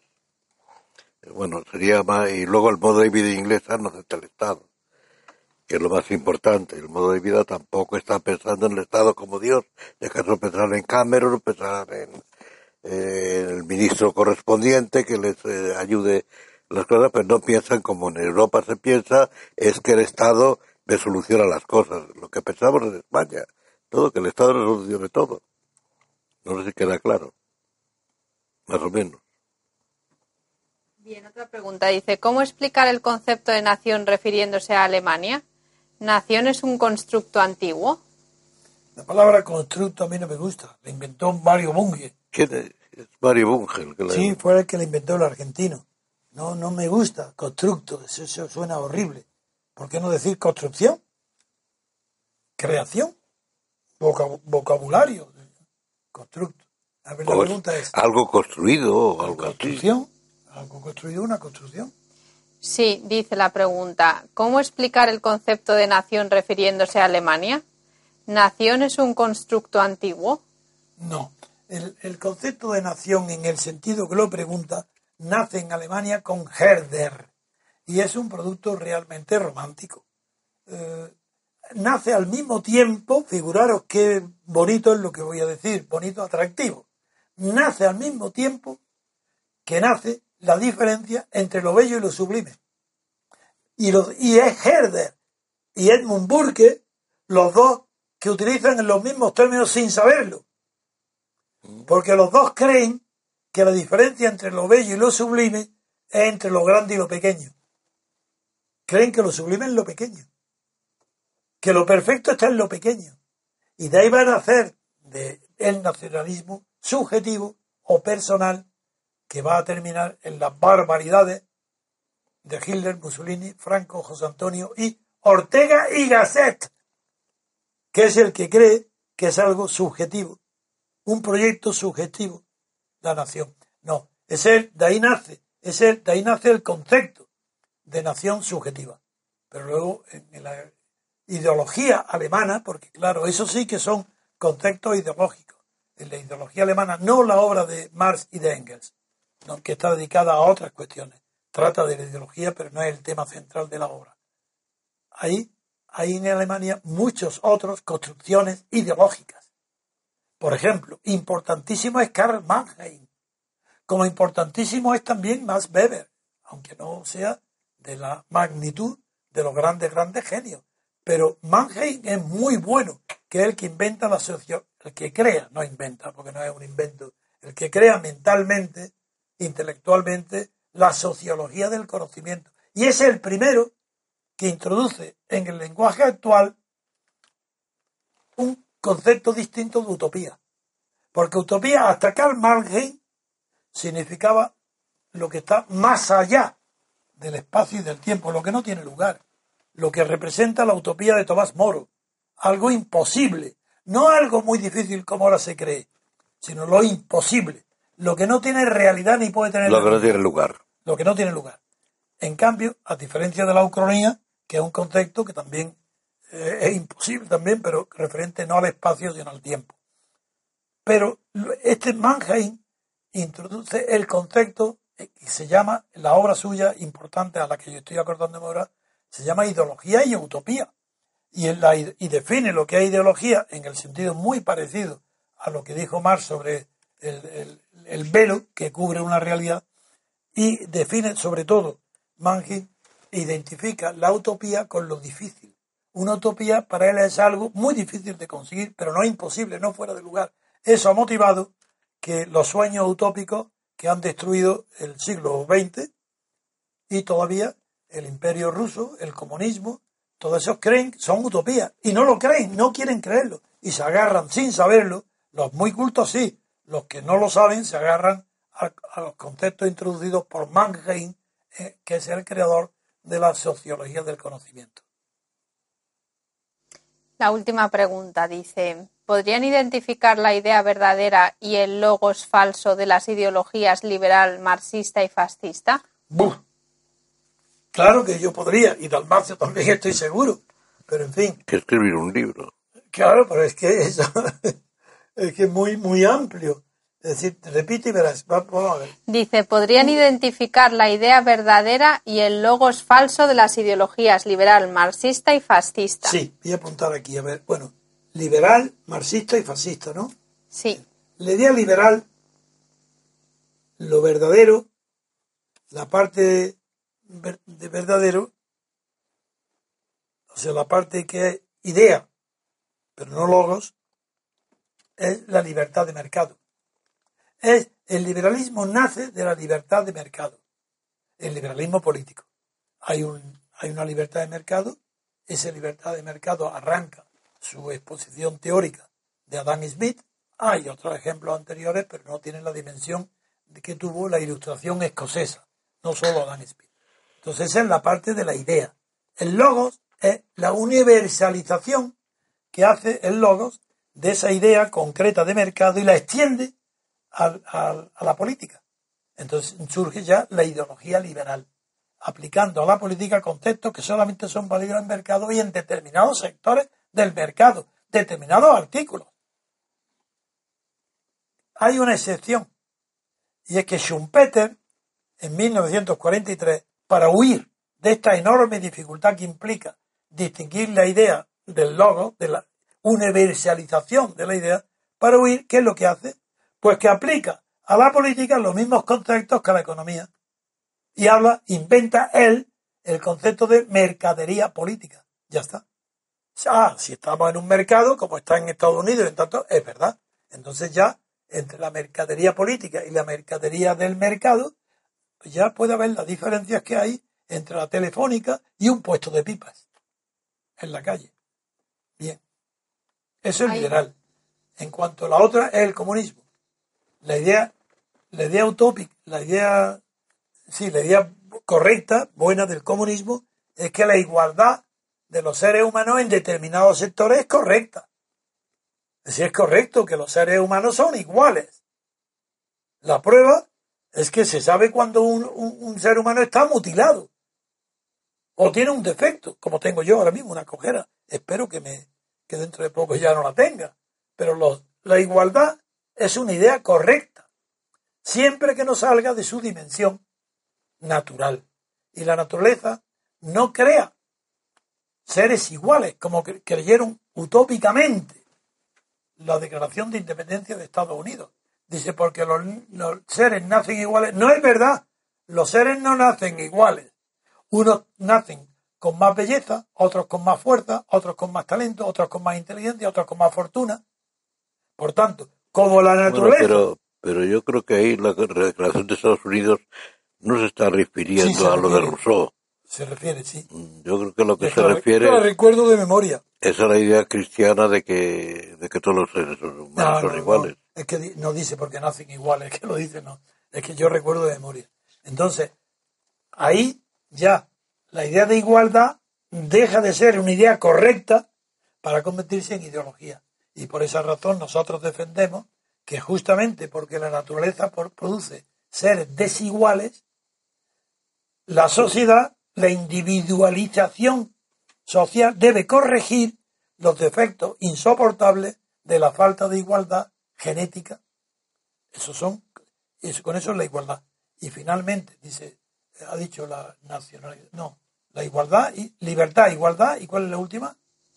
Fascista. Y fascismo. Bueno, el fascismo no tiene, es que el fascismo es una monstruosidad. He dicho que todas las ideologías tienen algo de idea buena y lo demás malo. El fascismo, ¿qué puede tener de bueno? Si la defensa de una nación, pero no imperialista. Si el fascismo se contenta del fascismo, es que No, si lo- perdona, no habría que distinguir entre el nacionalsocialismo y el fascismo. Que ahí se mete en el fascismo. No, es que le contesto a la tuya, es que yo le- no le capto. Hombre, el fascismo italiano, en primer lugar, Mussolini es un condottiero típico. No, pero él está diciendo fascismo. No, es que dice fascismo. No habla de comunismo. Sí, comunismo y fascismo. No, ¿sí? Liberal, marxista y fascista. Marxista Ah, y fascista. marxista. De los Marxista marxistas yo no he hablado. Es que es distinto, porque el, el fascismo es una respuesta nacional al fascismo por un socialista, que él era un socialista, pero un condottiero. Es que no he respondido al marxismo, he respondido a la igualdad, Claro. que creo que está mejor hecho que te digo al marxismo, porque el marxismo es la, es la opinión, el criterio de un hombre muy, muy inteligente, muy, muy valioso, Que además, que- que además que era que Carlos Marx, que él no crea la ideología marxista. No. Él no es marxista. él, ne suis pas marxista, y lo dice se además. lo dice expresamente. El marxismo ha sido una creación de los marxistas y luego lo que hay es leninismo. Yo estoy cada vez más convencido. Marxismo, sí, Marx. Hay un libro por ahí que ha salido, eh, si a este le interesa saber si sabe alemán, un libro eh, alemán que se ha publicado hace dos o tres años, de un tal Rejáis, que se titula Bo hat, eh, Mars Rescat, Bo, Bo, Ma- Mar, eh, ¿En qué tenía razón Marx? Marx es un, como dice Schumpeter, sociólogo, Y economista. economista, de la, el sexto de los grandes economistas clásicos, Sí, sí, pero que tiene una teoría del valor objetivo que del, toma de Ricardo y lo que eh, explica. Ricardo, etcétera, pero, añade una sociología económica muy importante. Sí, Es lo que dice Schumpeter. Y Marx es un gran pensador. Claro. Lo que pasa es que habría que distinguir también el más joven, que es Claro. filosofía de la Es historia, todavía. es todo eso, eh, kantiano, que es peor que Hegel, que es que, no, es que He- eh, Hegel, todo el mundo se mete con él, Sí, pero Hegel es una cosa como teólogo protestante y otra cosa leído a través de Conte. Es completamente distinto. Y es como generalmente se pero en hace. Alemania Conte no tuvo tanta influencia en Francia. Sí, sí, sí, pero la tuvo, Stuart- la también. tuvo también Stuart con su lógica. Sí. Y que es conteana. No, no, no. Y, y Conte, y además allí predicaron los, El los testimonianos, predicaron allí. Sí. Incluso, bueno, ahí. Y eh, en Suiza, en Suiza, claro que y en y en todas partes. En Suiza Eh, mucho yo no más. quiero decir que Hegel no, Sí. eh, pero que no es lo mismo el Hegel que he traído y llevado que, No, que el, que el Hegel Hegel. Porque además ahí se mete lo de la izquierda hegeliana, la la derecha hegeliana, tal. que no tenía nada que ver Hegel con eso. No. Eh, Hegel, por ejemplo, no es un de- argumento definitivo, pero había un personaje que creo que es indiscutible, que era Goethe, y le apreciaba muchísimo. Claro. Lo único que decía que este bueno de Hegel, con, la idea, con las ideas que tiene, si escribiera un poco mejor, era lo único el reproche que le hacía Goethe a, A Hegel. a Hegel. Lo cual no quiere decir que, que, No. bueno que Hegel sea Dios ni nada por el estilo. Pero quiero decir que Hegel se lleva muchas culpas, en parte por los anglosajones, porque los anglosajones le resulta casi imposible entender a Hegel, al pensamiento anglosajón, y, y entonces eso hace que no le... verdad Y es que el además por las guerras y por Como todo el eso. fascismo es una degeneración de a otra cosa. No he pensado eh, ahora, El fascismo son las fases del Imperio Romano. Pero, pero como una degeneración. Y otra cosa es el nacionalsocialismo, que es nacional Nazi. socialismo, Claro. cosa que no es el fascismo Por italiano. eso no he contestado. Porque no, lo- no porque no tenga alguna idea, la tendrá, pero yo no he pensado algo distinto de la idea nacional, como no sea llevada a su extremo. No, no lo sé. Es el nacionalsocialismo es un socialismo nacional leninista o estalinista. Las dos No, cosas. no, leninista que, no. mm, eh, sí, Es que Lenin bueno, no escribió sobre eso. no, no, no, no, no, no, claro que no, pero es una reacción nacional, nacionalista, precisamente, pero nacionalista, Stalin, sí. pero que es la transformación de la socialdemocracia alemana de la Salle en socialdemocracia soviética, sovietizante. Es decir, con Sí, todo, claro, el todo combate el de tema. Lenin contra Kerensky fue tan grande. Claro, Su odio a la demo- socialdemocracia claro, alemana fue tan grande. porque decía que, era un decía que era un economicismo. Claro, eran los Y liquidadores él no de está la de clase acuerdo porque obrera. Lenin yo creo que es un pensador que como pensador merece la pena Sí, pero no es, muy no es interesante. original. El imperio criticismo no es bueno, pero en cambio, no bueno sí luego tiene pero pero en pero cambio tiene obras uniendo la, muy acción y su que sí, sí, pensamiento yo tengo, yo tengo la y obra para completa. entender lo que sigue pasando actualmente creo que es fundamental Lenin Sí, más yo- que Marx Mira, hombre, para la política, desde luego. Esto de Lenin, ah, yo tengo ahí la edición francesa, esa clásica de tantos volúmenes, y la tengo completa. Pero es que seré probablemente de los 15, 20, no creo que haya más en Europa no rusa, que ha leído a todo Lenin. Yo lo he leído entero. los que no lo leen son marxistas que tampoco leen a Marx que tampoco leen a más. En fin, otra pregunta. Sí, la última, que han hecho otra pregunta. Dice, ¿las autonomías servirían de base para una descentralización administrativa propia de democracia? No. Rotundamente no. A decir por qué. El concepto de descentralización administrativa viene de Francia y viene de la acción francesa, viene de Borrás y viene de Maurice Barré y mire, conozco perfectamente el origen de la descentralización. Y antes que ellos, otro francés, Tocqueville, pensó mucho mejor y más profundamente que ellos. Y Tocqueville sí que distingue entre descentralización y desconcentración del poder, que son cosas casi, casi antitéticas. España lo que ha hecho es multiplicar por 17 los centros de poder político y no descentralizado porque ha multiplicado por 17 los centros burocráticos de poder. Con eso creo que he contestado. Descentralización no valen la autonomía para nada. Hay que borrarlas todas. Y lo que había que aspirar es a desconcentrar el poder. Eso es otra cuestión. Y eso está presente en Tocqueville. Esa diferencia. Y recuerdo que decía Tocqueville a propósito una reflexión extraordinaria. Recuerdo muy graciosa, me hizo sonreír mucho en el ancien régimen. Eh, dice, dice, y la gran suerte para las provincias, los distritos, es que el poder desconce, que esté de- cuanto más lejos esté, mejor.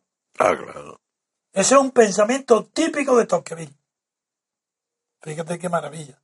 Así que, que lo, lo contrario de lo que dicen aquí, hay que acercar al ciudadano el poder, pero qué horror, acercar lo que el policía, el burócrata al ciudadano, cuanto más lejos Sí, mejor. pero, pero hay dos cosas distintas. Sí, es, es- todos estamos de acuerdo. Pero una cosa es el poder, que cuanto más lejos mejor. Y otra cosa, lo que está ocurriendo hoy, que el gobierno está cada vez, lo que se llama la distancia social con los gobernados, es cada vez mayor. Pero eso es espiritual, Ya, pero eso política, es otra. es sí, política, no es geográfica. claro, pero. Yo hablo de geografía. Ya, ya, ya, ya, pero. Pero eso que es que a veces se confunde y yo creo que eso es importante. En fin, si hay otra pregunta, para nosotros no, no no implica el tiempo nada. Estamos Mira, dice, ¿pueden describir cómo es su ¿Quién, quién proceso? lo, quién lo dice? Un señor. ¿Pueden describir cómo es su proceso de estudio de las obras de pensamiento? Eso es una pregunta muy difícil. ¿Cuál es nuestro procedimiento? Es imposible. ¿Cree que hay algo de común entre Dalmacio y yo? Que tenemos un y otros intelectuales El un procedimiento común para enfrentarse las obras de pensamiento. Es eso, ¿no? Para conocerlas. Yo creo que es imposible. Que, hombre, los profesores de los niños en- enseñan, pero no enseñan tampoco el modo de enfrentarse con las grandes obras, porque son resúmenes que ofrecen. No, yo, la verdad es que no, la pregunta Eso cada la- uno tiene que apañárselas. no, claro, si quieres, yo, yo tengo un procedimiento. Y eh, yo tenía de joven una memoria muy, muy, muy grande para todo. Especialmente para números, personas, fechas, historias, muy grande.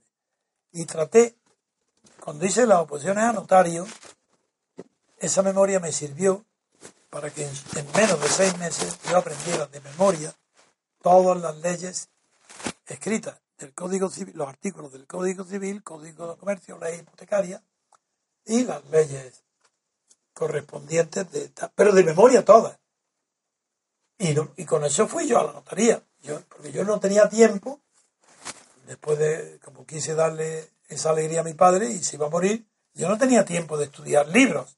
Entonces estudié nada más que las leyes, iba siempre acompañado, recuerdo de un tomo enorme que se llama Medina y Marañón, donde Ah, venían todas las leyes. Iba a todas partes, iba estudiando leyes. Y tu- tuve ahí el método de transformar mi memoria de anterior, personas, fechas, números, historias, aplicarla a las ideas. Porque no podía yo retener los números de los artículos, eran tantos, si no iba unido cada número a una idea. Con eso, como lo hice muy joven, tenía 24 o 25 años cuando lo hice, me quedó algo, un- una cosa que no sabéis lo que útil que me ha sido en la vida. Me ha quedado la memoria de las ideas.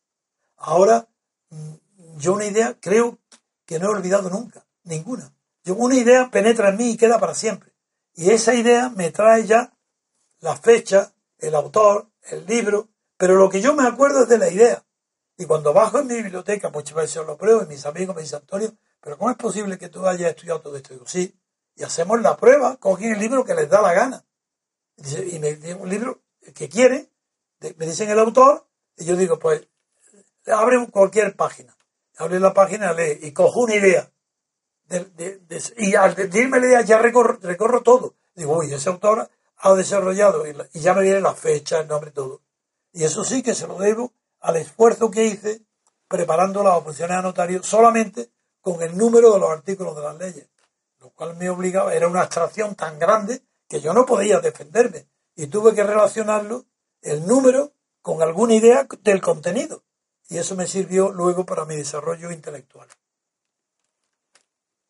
Eso depende de cada uno, claro. Pero también. depende de cada uno, claro. La memoria que de la tenga, ¿no? De la mnemotecnia, pues también la aplica cada uno como puede. Yo tengo, yo no sé si te pasaría a ti, pero yo tengo un amigo que podía, que una página del, pero con prueba, eh, no, no hablado, ¿La podía repetir? de, de la telefónica, de, como la Ah, guía de no- teléfonos, No, pude nunca. eso no- una página, la leía, estaba así mirando y tal, y repetía nombres y Una- números, como una foto. como una foto, nombres y números. Su vista era como una foto, la retenía. No, yo no, yo no, eso no puedo. O sea, quiero decir que, que depende. claro, depende de cada uno. Hay quien en cambio tuve- tiene men- menos memoria y tiene más recursos de tipo intelectual. o Claro, de- pero no, pero yo lo doy como un ejemplo depende.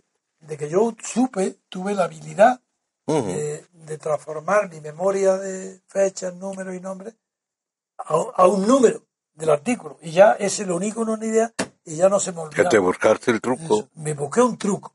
Ah, Es Y que, eso me ha quedado luego. claro, es que eso no se puede dar, eso cada uno tiene que, Es un procedimiento. que apañarse. Eso es apañarse Pero tú también tienes una memoria. con las buena. capacidades. Sobre todo, la- tú tienes una memoria No, no, la de tenía, autores y libros. la tenía, ahora se me olvidan Sí. los títulos y los autores. Pero tú, cuando hablo contigo, me ayudas muchísimo con la. Sí, pero se me de olvida, autores, pero se me olvida mucho, ¿no? Y ahora no lo retengo ya bien. Tampoco, los nuevos no, no retengo. ¿Hay alguna pregunta? Sí, ¿qué, qué opináis de Pío Moa?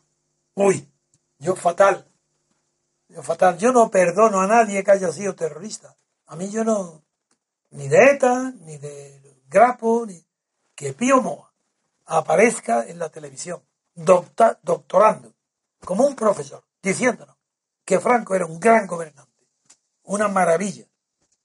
Que lo haga el fundador del Grapo, bueno, no es él, es que yo a los que inhabilitaba era a los dueños de las televisiones. Em, Pero esto que digo aquí, no creáis, ya los que me conocen no lo dudan. Yo, sin saberlo, un día, en un estudio de televisión, coincidí con Pío Moa, pero yo no lo conocía ni de figura, ni sabía su nombre y que era fundador del Grapo. Claro, y en una televisión, y yo no sabía quién era, pero veía que estaba hablando también de Franco, que ya dije, pero, y le pregunté, pero, pero ¿tú quién eres? ¿Pero cómo estás defendiendo a Franco? ¿Pero quién eres? Y me dijo, soy Pío Moa. Digo, ¿cómo? ¿El fundador del Grapo? Adelante, sí. Digo, bueno, pues yo contigo como si no existiera. No entiendo qué hace aquí. Ni tengo nada que discutir contigo. No tengo, yo no tengo nada de común con nadie que haya sido terrorista. Tuviera 18 años o tuviera unos meses como el bebé Hermes cuando robó los toros a su hermano Apolo. No lo soporto. ¿Qué dijo él? ¿Eh? ¿Qué dijo? Él se ¿Qué cayó. Le dije que no hablaba con él como si no existiera. Dice, para mí no existe, no responderé a nada de lo que digas. Pregunta también que qué opinas de sus obras, ¿De quién? de Pío Moa. Pero ¿cómo es de su obra? ¿Crees que yo voy a perder mi vida en leer un párrafo de Pío, de un terrorista? ¿Pero qué creéis? Ese hombre debe ser un loco, un pez patológico, defendiendo a Franco además. Es un grapo para asesinar a los franquistas. Porque eso era. Y ahora leer las obras para alabar a los franquistas. ¿Pero qué creéis de mí? Yo soy un hombre coherente. Y la última pregunta dice, ¿qué opina del libro La política de Aristóteles? Hombre, como la política de Aristóteles no, no cabe eh, tener opinión personal. Es uno de los grandes eh, logros de la inteligencia humana al tratar de la política. Así Aristóteles es una referencia, no es que sea una referencia, es un punto de partida obligado. No hay nadie que quiera reflexionar pues, de la política si no parte de Aristóteles. Sí, digo bien de Aristóteles, porque puede partir de Platón los que son Platón es filosofía política. Claro. Hay un matiz. Sí, sí, pues explícalo, explícalo, porque estoy de acuerdo contigo, seguro. No, que Platón, bueno, la diferencia que se hace a veces entre que Platón es más bien idealista y Aristóteles es más bien realista. Sí. Porque quizá también la diferencia viene de que Platón era más bien matemático, una mentalidad matemática, Era pitagórico también. mientras pitagórico, mientras que Aristóteles tenía una mentalidad eh, más empírica, más biológica, biológica, médica Sí. y experimental. En fin, es un tema que cualquier libro de la filosofía No, era más espíritu científico. Más científico en ese y sentido, Platón más religioso. en los filósofos, sí, los dos. Pero uno es sí, pero, pero era... No, yo tengo una opinión extraordinaria. Y es además, más, no, y además uno, el maestro y otro el discípulo, cosas que son sí, inseparables. Platón fue maestro. Aristóteles no se entiende sin Platón. Platón fue el maestro. justamente porque es su, su gran discípulo y le critica. Y parte de él, pero, Pero pero yo no puedo olvidar crítica. que hoy somos tributarios de estos grandes clásicos de la antigüedad, pero vistos a través, a través del neoplatonismo y el neoaristotelismo de los últimos claro. periodos de la Edad Media y del Renacimiento. Claro, incluso de los árabes filósofos, de Averroes, de- incluso somos tributarios de esa no podemos interpretar ahora a Aristóteles y a Platón sin conocer que a nosotros nos llega ya después. Por ejemplo, las traducciones de Marsilio Ficino, pues son imposibles de separar de las propias ideologías y valores eh, en los que Marsilio creía en aquel tiempo, porque le interpreta, es como, es como las traducciones hoy como una traducción del francés al español, si está hecha por un francés, va a ser la misma que si está hecha por un español. Pues no. El francés que domine de verdad el francés, que sea su lengua de verdad, ve el español de una manera distinta a cómo ve el español el francés. Y eso se traduce en sus obras, en sus traducciones. No digamos, si se quiere una pregunta que nos hacen sobre Aristóteles, vayamos a tener la osadía de separar a Aristóteles de su tiempo. Eso es imposible. Además, Yo no puedo pensar claro. en Aristóteles sin saber en, en qué época fue, cómo vivió, qué hizo.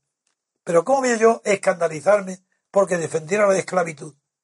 Pero, pero es que sería un loco. No tiene sentido. Es que no tiene sentido, es que es carecer por completo de noción de lo que es la inteligencia del mundo. Decirte que Aristóteles admitía la esclavitud. esclavista. En fin, quiero decir que la admiración por Aristóteles es total. Y sí, si me dan a escoger entre Platón y Aristóteles, yo no olvido que para entender Aristóteles tengo que partir de Platón. Eso no lo olvido. Pero me quedo con Aristóteles porque yo soy fundamentalmente realista. No soy religioso. Entonces eso me ayuda a no recurrir al mundo de las ideas para entender las realidades. Muy bien, pues aquí acabamos el programa. Si les ha gustado, denle a me gusta y les empezamos por el siguiente. Buenas tardes, amigos.